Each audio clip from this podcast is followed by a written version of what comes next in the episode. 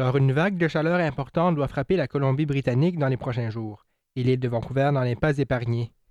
La température pourrait atteindre jusqu'à 30 degrés d'ici la fin de la semaine.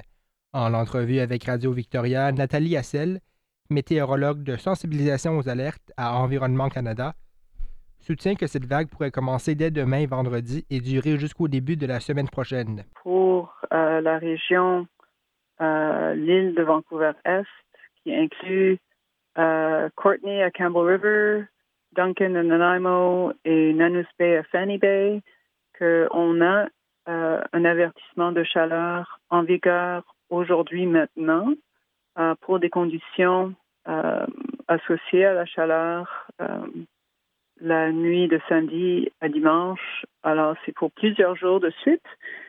L'île de Vancouver euh, intérieure, on a, euh, c'est probablement demain que ça commence euh, dans cette région.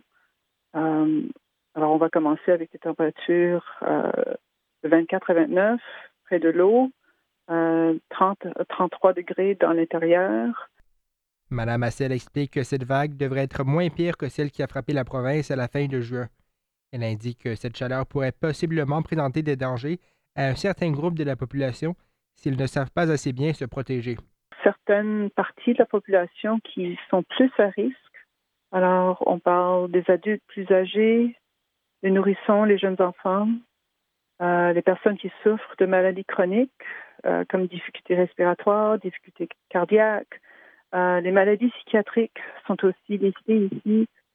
On mentionne ça parce que c'est pas la maladie psychiatrique elle-même, mais les médicaments qu'on prend pour gérer la situation qui pourraient rendre quelqu'un plus susceptible à la chaleur. Alors là, il faut vraiment bien s'informer.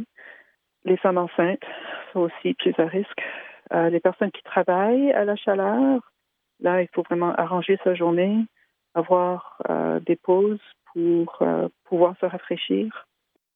Pour le mois d'août, Mme Hassel a indiqué qu'Environnement Canada s'attend pour le moment à voir des conditions qui reprennent la normalité. Elle dit que ces vagues intenses devraient pouvoir se calmer le mois prochain, mais n'exclut pas pour l'instant un rehaussement de la température dans quelques semaines avant la fin de l'été.